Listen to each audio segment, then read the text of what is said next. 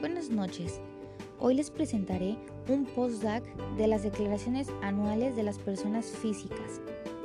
¿Qué es la declaración anual? Es un documento oficial en el que las personas físicas o morales presentan un reporte de todas las operaciones que realizaron durante el año ante el Servicio de Administración Tributaria, que sería el SAT. Es importante que tengamos claro que las fechas y maneras de realizar la declaración dependerán del régimen bajo el cual estén dados de alta, ya sea persona física o persona moral. En el caso de las personas físicas y morales, los requisitos para presentar son RFC, contraseña del SAT y firma fiel. ¿Quiénes presentan la declaración anual? Bueno, las, las presentan las personas físicas. Principalmente se debe presentar en el mes de abril del año siguiente en el que corresponda al pago. Su periodicidad es anual. Bueno, tienen la obligación de cumplir y declarar el impuesto sobre la renta del ejercicio para personas físicas de acuerdo a tu régimen fiscal. ¿Cuál es el objetivo de esto? Bueno, cumplir con tus obligaciones fiscales a través de la presentación de tu declaración anual que contenga la información de tus ingresos, deducciones autorizadas y personales, retenciones, así como tus provisionales, pagos provisionales y a través del portal del SAT de una forma fácil y sencilla.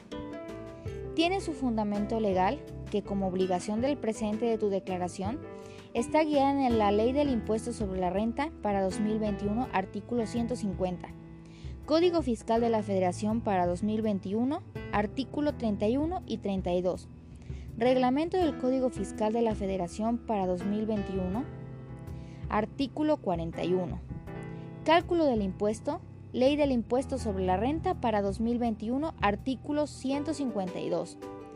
Medio de presentación, Resolución Miscelánea Fiscal para 2021, y medios de pago, Código Fiscal de la Federación, artículo 20, séptimo párrafo.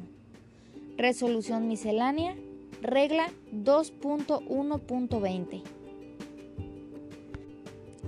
Si la declaración anual se va a realizar en línea, debes seleccionar el apartado Iniciar, luego ingresar a la aplicación con tu RFC y contraseña. Llena los datos que se solicita la declaración Firma, en su caso, tu declaración y envíala. Obtén el acuse de recibo de la declaración. Si optases por parcialidades, obtendrás los formatos de las líneas de captura con el importe a pagar de cada una de ellas. Pasando al término de las obligaciones a presentar de la declaración anual de las personas físicas, tenemos varios apartados, Sueldos, salarios y asimilados, que lo contiene la Ley del Impuesto sobre la Renta, el artículo 98, fracción 3. También lo tiene la actividad empresarial y servicios profesionales, honorarios, que sería el artículo 109, 110 de la fracción 6 de la, Ley del Impuesto sobre la Renta. Actividades agrícolas, ganaderas, silvícolas y pesqueras. Artículo 74, fracción 3 del primer párrafo, fracción 2, séptimo párrafo de la Ley del Impuesto sobre la Renta. Arrendamientos. Artículo 118. Enajenación de bienes. Artículo 120, fracción 3. Enajenación de acciones en bolsa de valores. Artículo 129 de la Ley del Impuesto sobre la Renta. Adquisición de bienes. Artículos 130 y 131. Intereses. Artículo 136, fracción 2. Premios. Artículo 138, último párrafo y 90. Segundo párrafo de la Ley de Impuestos sobre la Renta. Dividendos. Artículo 140. Demás ingresos. Artículo 145. ISR Refipres. Artículo 177, segundo párrafo de la Ley del Impuesto. RIF con coeficiente de utilidad, artículo 111, último párrafo de la Ley del Impuesto sobre la Renta.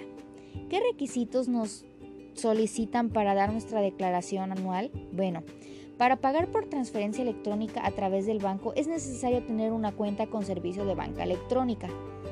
Y el segundo paso sería, para ingresar a la declaración deberás contar con tu RFC, contraseña y firma. Una gran recomendación sería presentar a más tardar el 31 de marzo del 2021 o del año que se esté cursando la declaración anual, tanto para personas morales como para personas físicas. Una presentación de declaración anual de personas físicas se debe realizar si tienes ingresos por salarios de dos patrones diferentes, actividades profesionales, arrendamiento o uso de bienes inmuebles, obtención de intereses, obtención de premios, dividendos y ganancias repartidos por personas morales, enajenaciones de bienes y adquisición de bienes.